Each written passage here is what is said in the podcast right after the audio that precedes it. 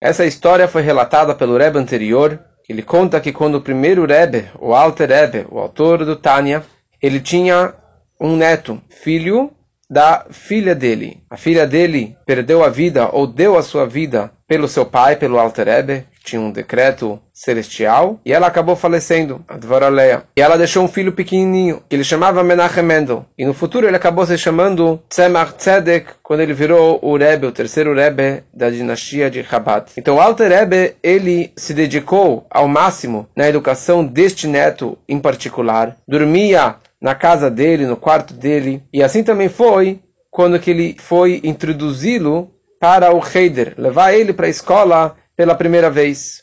E o Alter Rebbe virou para o Melamed, para o professor, e falou, olha, a primeira coisa que você deve estudar com meu neto é a Parashá Vaikra, a porção da Torá de Vaikra, o terceiro livro, que assim consta também nos Medrashim, de que a primeira coisa que as crianças devem estudar é Parashá Vaikra. O professor deu aula para o neto, e no final do dia, o garoto volta para casa e pergunta para o Zeide, Zeide, vovô, me fala uma coisa. Por que a palavra Vayikra, se você olha na Torá, está escrito Vayikra, que significa que Deus chamou Moshe Rabbeinu para dentro do templo. A palavra Vayikra termina com a letra Aleph. E na Torá, essa letra Aleph está no tamanho menor do que todas as outras letras da Torá. Todas as letras da Torá têm um tamanho médio e essa daqui é um tamanho menor. O Alter Rebbe meditou durante um tempo e ele deu para ele uma longa explicação sobre essa sua pergunta. E sobre isso que vamos discutir hoje. Adam Arishon, primeiro homem, ele foi criado pelas mãos de Deus. A sabedoria dele era extrema. A chokmah dele era superior à sabedoria dos próprios anjos. Fato é que os anjos questionaram por que o homem foi criado, e Deus falou: se vocês, anjos, são capazes de apelidar, de dar um nome para cada criatura. E eles não conseguiram. E Adam Arishon foi chamado, e ele conseguiu dar o nome para todas as criaturas. Então isso acabou demonstrando para os anjos que Adam Arishon ele era superior, mais inteligente do que os próprios Malachim. Então o que aconteceu? Adam Arishon ele sabia Ma'alat as vantagens, as grandezas dele. Ele acabou tendo aqui um, um autoestima e ele acabou, na verdade, se auto-engrandecendo, se considerando como alguém importante.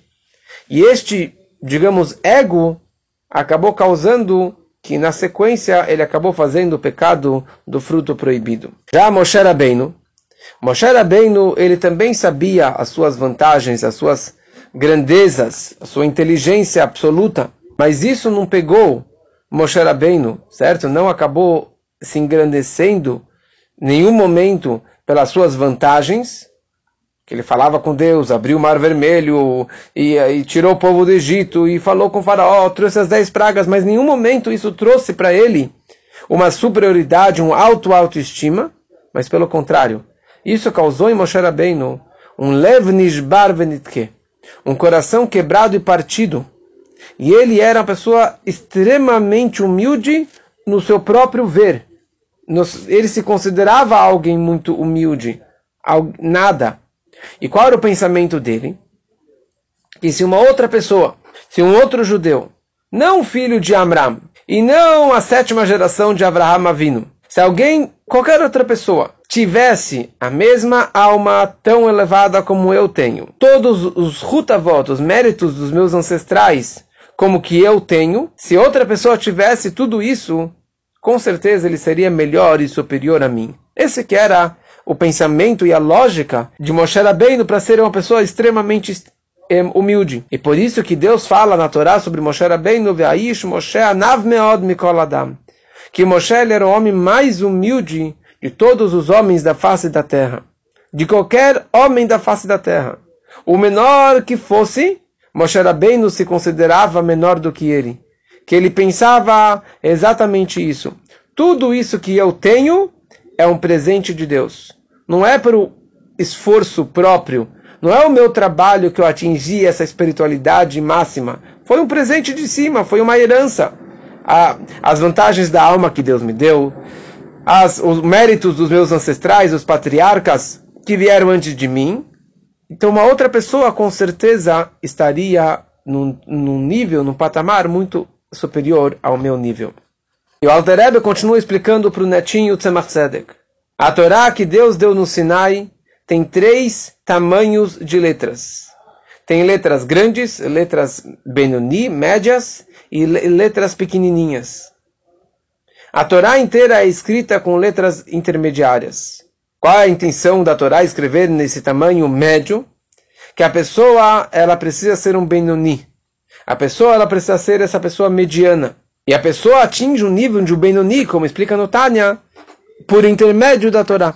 Adam Arishon, no momento que ele se autoconsiderou e se engrandeceu pelo seu, eh, pelas suas vantagens, ele acabou pecando e caindo no pecado do fruto proibido. E por isso, sobre Adam Arishon, consta, não na Torá, mas sim no Nach, no livro Divrei Hayamim, ali consta Adam com Aleph Rabati, com a letra Aleph grande. Moshe Rabbeinu, que através do seu trabalho de reconhecer a sua humildade e a sua submissão, inferioridade em comparação a qualquer outra pessoa, então ele atingiu o nível máximo de humildade. E por isso que a Torá constava Ikra com a letra Aleph sobre Moshe Rabbeinu.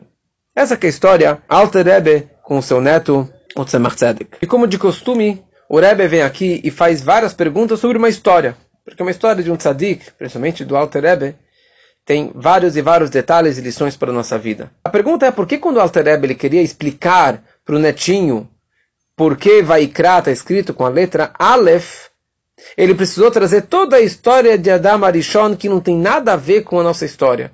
Ele poderia simplesmente falar resumidamente. Está escrito Vaikra com a letra Aleph, porque a Moshe Rabbeinu era uma pessoa muito humilde.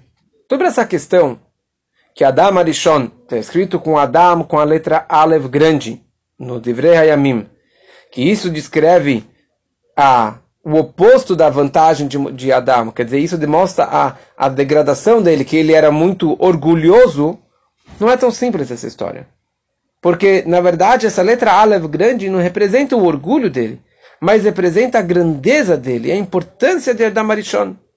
Olha só, muitos comentaristas descrevem porque o Aleph de Adam está escrito um Aleph grande, porque não tinha nenhum homem maior como Adam Arishon.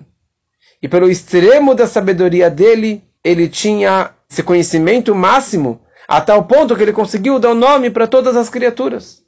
E olha só, o próprio Alter Ebe, que contou essa, essa explicação da degradação de Adam Arishon para o seu neto, ele próprio, no seu livro Likutei Torah, na paraxá dessa semana, ele descreve que a letra Alev do Vaikra é pequeno, e no Divrei Hayamim está escrito Aleph, grande sobre Adam Arishon. Explica o Alterebe Adam Arishon. Sabe por que está a letra Aleph? Porque Adam Arishon ele era superior a Moshe Rabbeinu. Ele era maior do que o próprio Moshe Rabbeinu. E ele explica o seguinte. O Aleph grande de Adam Arishon era o nível de Adam Arishon como que ele estava antes do pecado. Que ele estava no nível absurdamente mais elevado do que Moshe Rabbeinu. Por quê? O que quer dizer Aleph grande? Que ele poderia receber do nível de Keter como que está na essência. Keter é o nível acima das 10 Sefirot, das 10 forças, mas o Keter como que está na essência máxima. E por isso que consta sobre ele um, Adam, um Aleph grande. E ele era superior a Moshe Rabbeinu.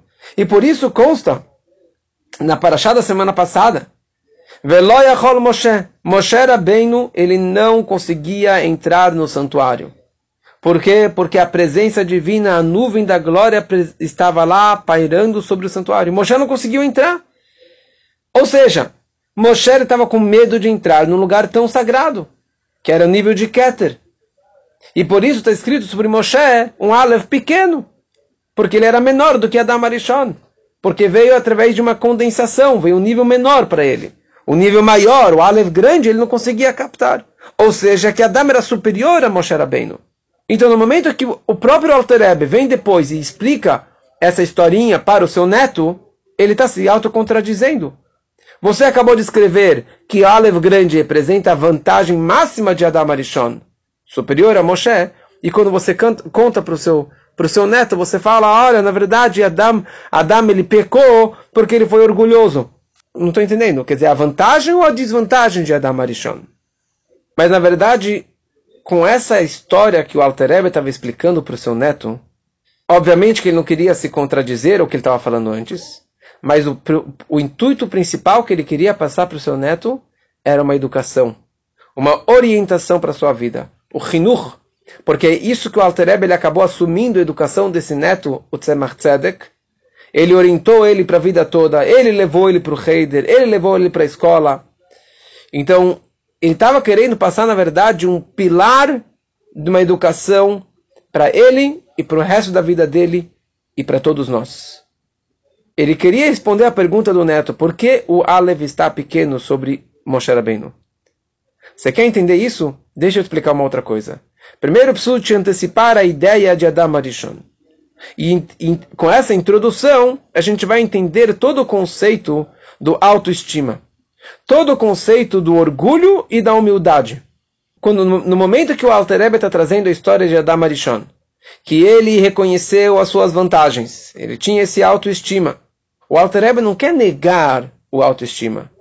Ele não quer que você não tenha o reconhecimento das suas vantagens, dos seus poderes, da sua inteligência, da sua riqueza. Não! Pelo contrário, assim deve ser cada judeu. Cada judeu deve ter, sim, esse auto-reconhecimento, esse autoestima, como que Adam Arishon ele tinha. Porque cada judeu ele tem uma faísca do Adam Arishon dentro de si. Por esse ponto da faísca de Adam Arishon que eu tenho dentro de mim, eu preciso sim me comparar com Adam Arishon. A pessoa, como tem, tem uma frase conhecida, que o Rebbe anterior escreve, o Yom Yom escreve isso que da mesma forma que a pessoa precisa saber as suas desvantagens, os seus ristronotas, as suas falhas, assim também a pessoa precisa saber e reconhecer as suas próprias vantagens e, e conhecimentos e, e, grandezas, as suas malot.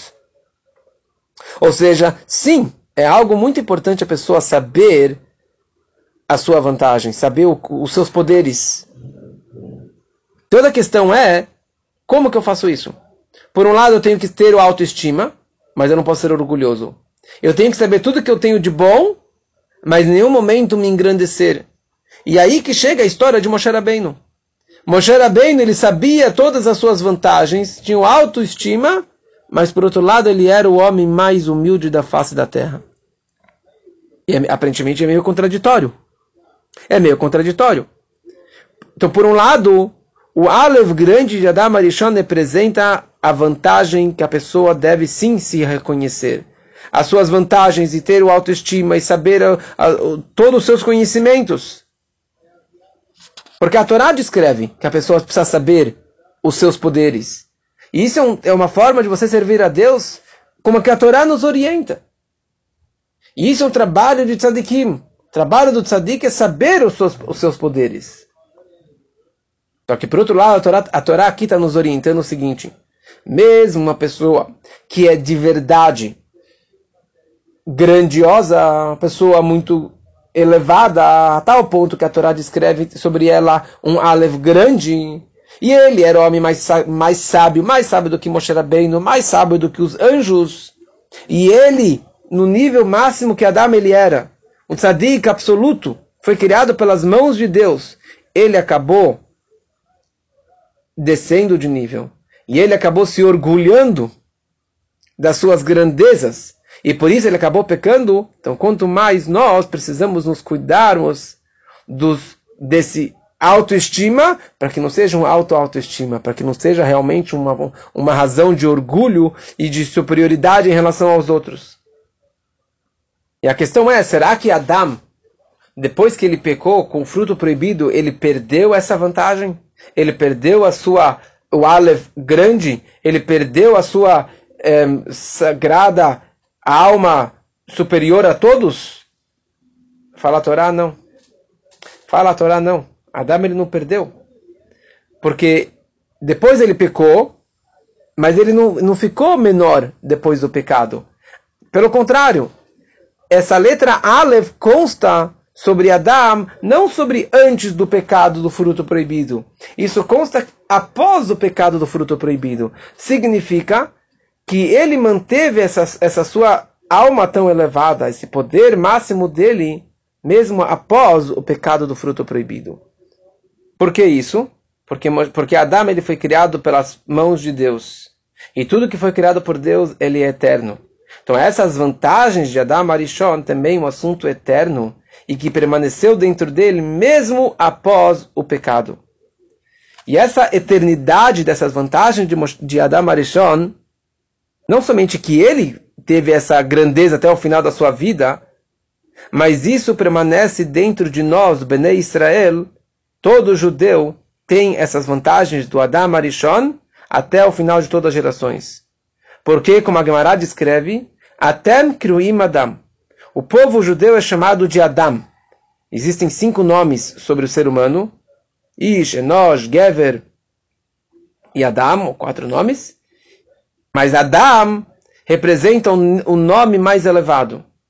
Interessante, Ish, você tem no plural um, ehm, Ishim, Enosh, Anashim, Gever, Gvarim, mas Adam é só no singular, porque isso representa a singularidade da alma judaica, que está conectada com a essência, com o singular, com o único, Yahid, Echad, que é Hashem. Porque a alma judaica é um pedaço de Hashem, que na verdade é um pedaço, cada judeu tem um pedaço da alma de, de Adam Arishon. Como é sabido que Adam Arishon, a alma dele, era uma alma que continha dentro de si 600 mil alminhas. Que isso representa a alma de todo o Bene Israel. E essa sabedoria de Adão passou para todos nós. Aliás, Adão ele teve essa sabedoria para dar o nome para todas as criaturas.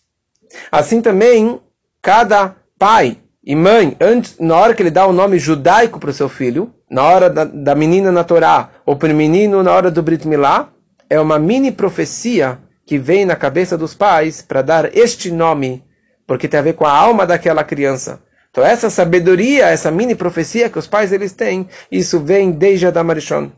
Então todo judeu ele tem essa vantagem, esse poder de Adam Arishon pela sua alma, não pelo seu corpo, mas pela sua alma, que é eterna.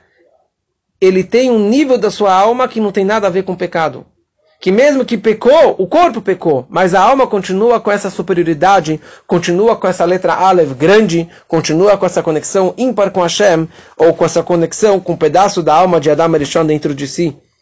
E por isso está escrito, Ve'amer tzadikim. Todo o seu povo, o povo judeu, são todos tzadikim.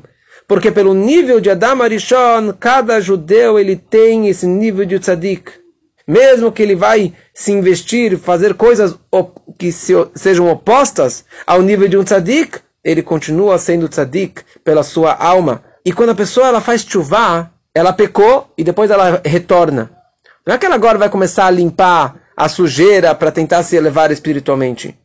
Um tzadik é alguém que não tem nada a ver com o mal, com o negativo. Ele nunca teve a ver com o mal. Então, na hora que um judeu ele desperta e revela o seu potencial, a sua alma judaica, ele descreve, ele demonstra como que ele não tem nada a ver com o lado da impureza. Ele revela a sua alma judaica, a sua alma que, que veio de Adam Arishon, que não tem nada a ver com o pecado.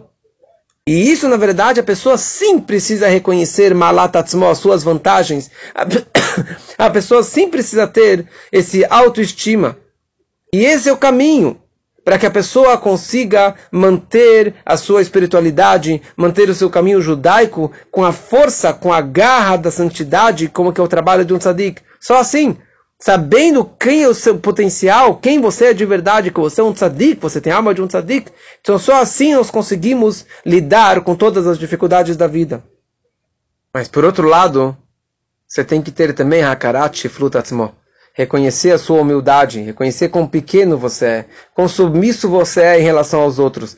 Porque aqui o Alter Ebe estava contando essa história para o seu neto, que seria um tzadik, e que já nasceu com essa inclinação de um tzadik, e que seria um nasci, um líder do povo de Israel. Então o Alter Ebe está falando para ele, olha só, Adam Arishon, um tzadik, que foi criado pelas mãos de Deus, que aparentemente não precisaria se cuidar do pecado, e ele acabou sendo pego pelos, pela força do mal e acabou pecando, indo contra a vontade de Deus. Mas para ele, esse autoestima, esse acabou causando um orgulho e levou o pecado. Então, com certeza, todo tzadik, meu netinho, precisa se cuidar da, da, desse autoestima, mas saber também o seu auto é, humildade e a submissão da pessoa, saber que você não é, não é, não é o grandioso. Então, se os tzadikim precisam se cuidar, quanto mais nós precisamos ao mesmo tempo cuidar do nosso orgulho, do nosso ego e saber que nós somos é, muito submissos e humildes perante qualquer pessoa. E essa é que na verdade a ideia que o Alter Rebbe, ele se prolonga para explicar a, a humildade de Moshe Rabbeinu. Não somente pensando que tudo que aquilo que veio de cima veio de presente de Deus e que Deus que me deu isso e que vieram dos meus ancestrais, mas a, qual foi a ênfase da humildade de Moshe Rabbeinu? Não o seu pensamento sobre si, mas quando ele começou a pensar no próximo. Quando ele pensou que se outra pessoa tivesse tudo isso que eu ganhei, ele seria muito superior a mim. Porque simplesmente a pessoa pensar, ah, não, eu sou humilde, imagina, não, tudo aquilo que eu ganhei veio de cima, é, eu não vou ficar me orgulhando sobre os outros, isso não é o suficiente. Porque na questão de humildade a pessoa precisa no outro extremo, como o Maimonides descreve, que a pessoa não pode ter nenhum pingo de orgulho. Ou seja, não basta só você pensar que eu não sou nada, mas você precisa buscar as vantagens dos outros. Como nos vemos na prática. Como a gente vê na prática. Tem pessoas que elas podem ser humildes, mas ela fala, olha, sim, eu sou humilde, mas olha, na verdade, o outro é pior do que eu. O outro é menor do que eu. Eu sou melhor do que ele. Também eu não sou ninguém, mas tem outros pior, tem gente pior do que eu. Para você conseguir se sentir humilde, a prova disso é se você consegue enxergar o outro, que ele sim é alguém importante. E que a pessoa, o outro é melhor do que eu. E que se ele tivesse as vantagens que eu tenho, ele seria sim melhor do que eu. E eu, pode, eu vou conseguir ajudar qualquer pessoa. Dar bom dia para qualquer porteiro, para qualquer pessoa simples da rua, qualquer pessoa humilde. Eu abaixar a cabeça e, e reconhecer a vantagem dos outros. Isso é verdadeira humildade. E é isso que Moshe Rabbeinu ele tem. Então isso, na verdade, essa humildade de Moshe Rabbeinu veio consertar o pecado do Adam Arishon. Esse é que era o propósito. A humildade extrema de Moshe consertou esse orgulho que Adam Arishon ele acabou tendo. Por isso é que ele era o homem mais humilde de face, da face da terra, mais humilde de todos os homens da face da terra. E ele enxergava qualquer pessoa com a sua grande vantagem, com as vantagens de cada pessoa, e que são melhores do que eu, e isso dessa forma que ele acabou, na verdade, consertando o pecado do Adam Arishon. Então a lição para a nossa vida é que, por um lado, nós precisamos ter esse autoestima, reconhecer as minhas vantagens, as minhas grandezas, e principalmente na hora de uma mitzvah, na hora do judaísmo, Muita gente fala, não, quem sou eu para fazer essa mitzvah, para estudar essa Torá, para fazer algo. É, isso aqui deixa para os rabinos, deixa daqui para os tzadikim, daqui não é para mim. Mas saiba que você é Adam Arishon. Saiba que você tem um Aleph grande. E você é que nem Adam antes do pecado. E agora você tem a força e o potencial de fazer com toda a garra não pense que você não é ninguém. Saiba do seu, da sua grandeza. Saiba, tenha esse autoestima judaico, certo? Esse Geon Yaakov, esse orgulho judaico. Mas por outro lado, apesar de todas as suas vantagens, você tem que, por outro lado, se sentir a pessoa mais humilde se, em relação a si, em relação a qualquer outra pessoa. E só assim nós conseguiremos atingir a verdadeira grandeza. Como consta no Talmud, quem é o grande é aquele que é pequeno. E assim mereceremos encontrar Moshe Rabbeinu, ou sermos chamados para dentro do, do, terceiro templo, da mesma forma que Moshe Rabbeinu ele foi chamado dentro do terceiro templo. Isso graças ao nosso trabalho, graças à nossa humildade, que isso seja com a vinda de Mashiach muito em breve, se Deus quiser.